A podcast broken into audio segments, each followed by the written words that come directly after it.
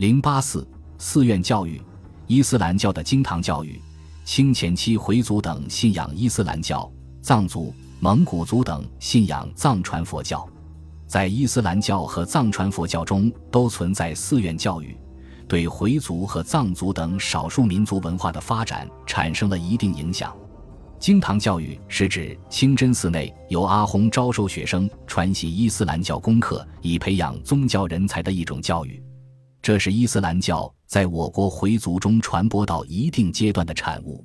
还在明朝中叶，随着伊斯兰教在我国回族中的发展，需要伊斯兰教的宗教职业者也越来越多。恰在这一时期，回族经济的发展也为这一需要提供了物质基础。于是。陕西渭南回民胡登州开始在自己家中招收学生，传授伊斯兰教知识。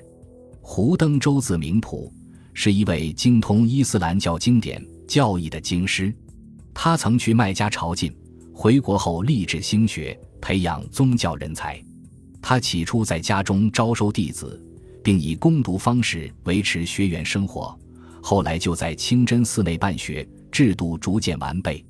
胡登州通过经堂教育培养出一批门徒，其弟子传人中如海巴巴、兰州马、周老爷等，都是在经堂教育下培养出来的几代著名经师和学者。正因为如此，胡登州被尊为师祖，被称为胡太师八八。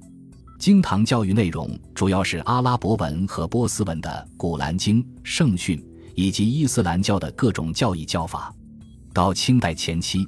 经堂教育之风日益盛行，遍及陕西、甘肃、河南、山西、山东、云南等地的回族聚居地区。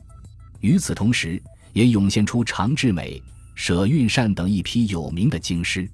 常志美，字运华，康熙年间的伊斯兰教经师。据说其先是为撒马尔罕人。他九岁时，随乃叔奉使押一师入贡北京，留居陕西。从胡太师第四代门人学经，后至济宁，与当地长姓连宗，遂姓常。常志美学问渊博，精通波斯文，著有波斯文法书。其学说后来发展为经堂教育的山东派。常志美之弟舍运善也是当时有名的经师，因主张尊经格俗，被教中视为新行。康熙十八年，他亦有《醒迷录》一书。在经堂教育发展过程中，根据传教的需要，不少经汉兼通的伊斯兰教学者开始用汉文译著有关伊斯兰教的宗教读物。其中的代表人物有王岱瑜、张忠、金天柱、马柱、刘志等人。王岱瑜，别号真回老人，明末清初人。据说其先世本为西域人，洪武年间在南京做钦天监官。待于幼年深受家庭伊斯兰教熏陶，长大以后又学习汉族儒家文化，熟读经史，具有深厚的汉文化基础，著有《政教真诠》四十篇，前二十篇是论归真明心之学，后二十篇是修道之学。此外，他还撰有《清真大学》与《西真正达》二书。张中，又名石中，字君实，明末清初人。张中在南京曾与印度经师阿什格相识，并以师相待。他根据阿什格对伊斯兰教基本信仰的解释，著有《归真总义》一书，阐述伊斯兰教基本信仰伊玛尼。他还著有四篇要道，讲述穆斯林日常生活应遵行的条件。金天柱，字北高，南京人。雍正初年入京，供职司仪馆，著《清真事宜》。以问答形式介绍伊斯兰教基本知识。马柱，字文炳，云南金池人。早年攻读儒学，著有《经全》与《出桥》等文集。三十岁以后，学习阿拉伯文、波斯文，从事伊斯兰教经典研究。其所著《清真指南》一书，通过论述、推理、答课问等方式，阐发了伊斯兰教的基本要旨。刘志，字介廉。南京人，他自幼从其父刘汉英经师学习《古兰经》，年长博览经史文集等书，并攻读阿拉伯文与波斯文。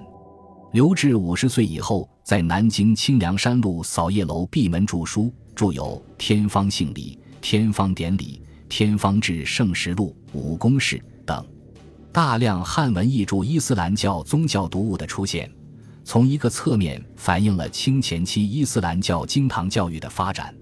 这里应当指出的是，在这些汉文伊斯兰教宗教读物中，多采用儒家学说去阐释伊斯兰教教义。这反映了伊斯兰教的宗教职业者力图借用儒学权威来维护伊斯兰教的目的。在伊斯兰教经堂教育中求学的人，一般要在几年时间内读完伊斯兰教的宗教经典，并具备了独立宣讲的能力即可毕业。届时，由教师级当地伊斯兰教的信仰者为毕业生举行授衣典礼，包括阿訇穿的长袍一套、锦帛一方。这样。该毕业生便取得了被其他清真寺聘为阿訇的资格。伊斯兰教的经堂教育对伊斯兰教在中国的传播和发展，以及穆斯林群众文化水平的提高起到了一定作用。